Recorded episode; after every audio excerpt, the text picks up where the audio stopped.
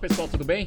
Vamos analisar essa notícia que saiu no Neofeed? Efeito Lula. As ações que ganham e as que perdem, segundo o mercado financeiro. Bom, a gente teve as eleições aí nesse último final de semana e agora a gente já sabe quem que vai ser o governo que vai atuar agora nos próximos quatro anos. Isso vai ter uma influência direta aí em alguns segmentos aí para você alocar o seu recurso de uma forma mais eficiente. Vamos analisar quais são eles segundo o mercado financeiro. Se você gosta das nossas análises, por favor, dê um like nesse vídeo. E se você puder compartilhar as nossas análises com pessoas que possam fazer bom uso delas, a gente agradece. Vamos lá. Vamos pegar aqui e eu já vou até mostrar a performance aqui desses setores, algumas empresas dos setores, hoje, no dia que eu estou gravando aqui, segunda-feira. Então vamos lá.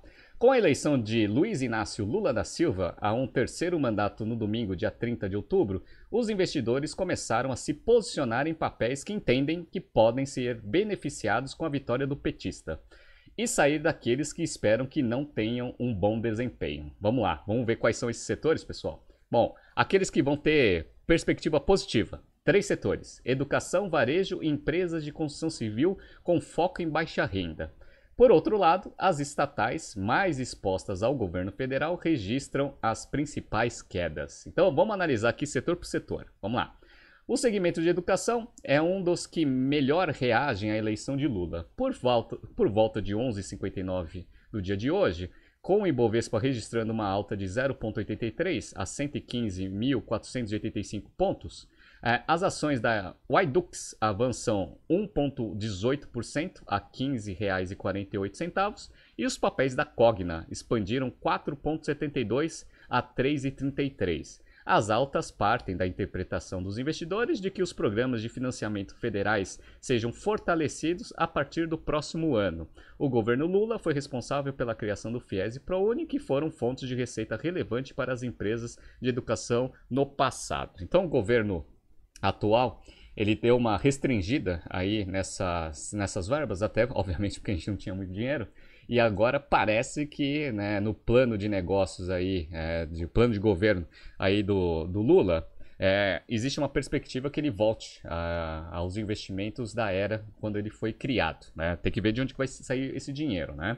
Mas é uma perspectiva positiva. Então, ó, as ações da Cogna fecharam hoje a 3,14, então perderam bastante fôlego ali no meio do pregão, mas fecharam em alta. Tá? E o iDux aqui, ó, 4,58%, quase na máxima do dia aqui, quase nada, né? A máxima do dia aqui chegou, teve um pico aqui de, deixa eu ver aqui quanto que foi esse pico aqui, ó.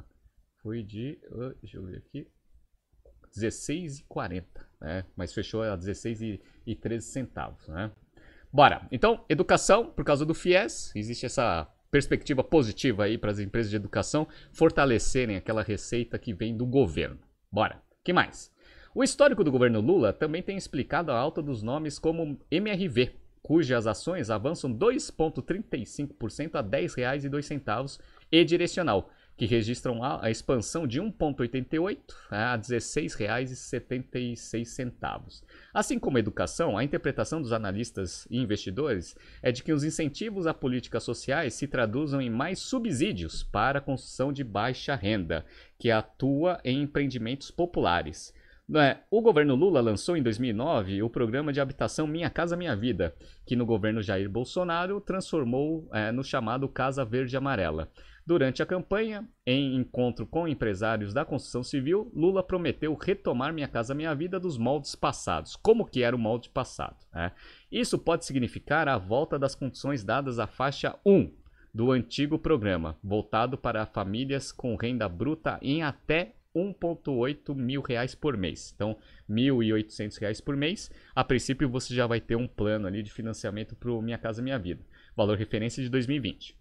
Neste caso, os contratos previam subsídio de até 90% do valor do imóvel. Olha que interessante, né? Só que isso, consequentemente, também vai precisar de dinheiro. E aí o fiscal ali, que é a preocupação ali de vários economistas. Como que vai tirar dinheiro para financiar o FIES e também a parte de construção da Minha Casa Minha Vida, né? Mas a MRV aqui teve uma expansão aqui no valor da ação, fechou hoje com uma alta de 3,88, aqui a R$ 10,18. Bom, e o terceiro setor é o varejo. Tá? Já o otimismo com as empresas de varejo está muito mais relacionado às perspectivas de que a economia brasileira terá um desempenho melhor que o restante do mundo, com a expectativa de que os juros podem começar a recuar em meados de 2023. Outro ponto é que o fato de Lula ter prometido manter o auxílio de pelo menos 600 reais por mês no ano que vem. De novo, pessoal, dinheiro ali é, no auxílio emergencial, que agora o Bolsa Brasil, se não me engano, que vai acelerar aí o consumo das famílias, dado que está sendo subsidiado aí por né,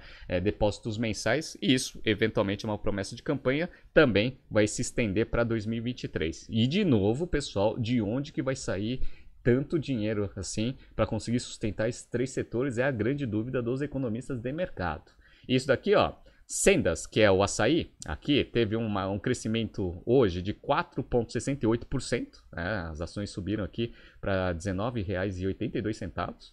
Carrefour ah, é, teve uma expansão de 1,96, bem menor aí, então o pessoal apostando mais no açaí. Aqui é R$ 19,46. E Magazine Luiza teve um crescimento até relativamente pequeno, né? 1,14% de alta, mas também cresceu aí e está precisando, né? Porque Magazine Luiza está sofrendo bastante. Bom, então a gente falou aqui dos setores que têm perspectiva positiva. Agora eu vou pegar os que têm perspectiva negativa, que são as estatais. Né? Então, os papéis do Banco do Brasil registram queda de 3% a R$ 37,65, com os investidores temendo o uso da instituição para financiar as promessas do presidente eleito de renegociar dívidas e expandir agressivamente a concessão de crédito. Olha que, que beleza, né? No caso da Petrobras, cujas ações preferenciais caem 4,85, vou falar para vocês que a queda foi até maior no final do pregão, tá?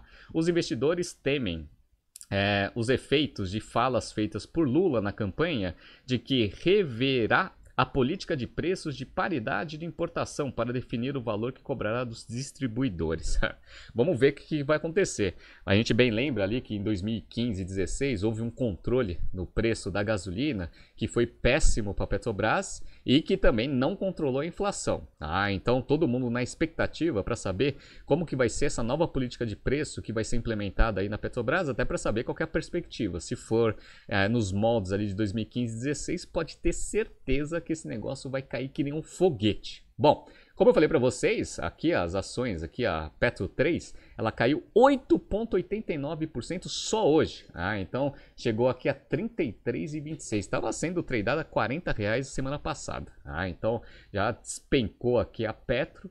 E o Banco do Brasil também caiu 6,31. Ah, então vamos ver o que vai acontecer. Se você investe em ações aí, fique atento aí a definição do time de ministérios aí que o, que o Lula vai é, começar a organizar e também aí o ministro da Economia para a gente ver quais serão as políticas que vão ser implementadas para ver quais que são os setores mais promissores aí para 2023. Vamos ver o que vai acontecer. Tá surgindo aqui alguns BTCs News passados para vocês se atualizarem. Não se esqueça de se inscrever no nosso canal e na nossa newsletter. Grande abraço e até amanhã.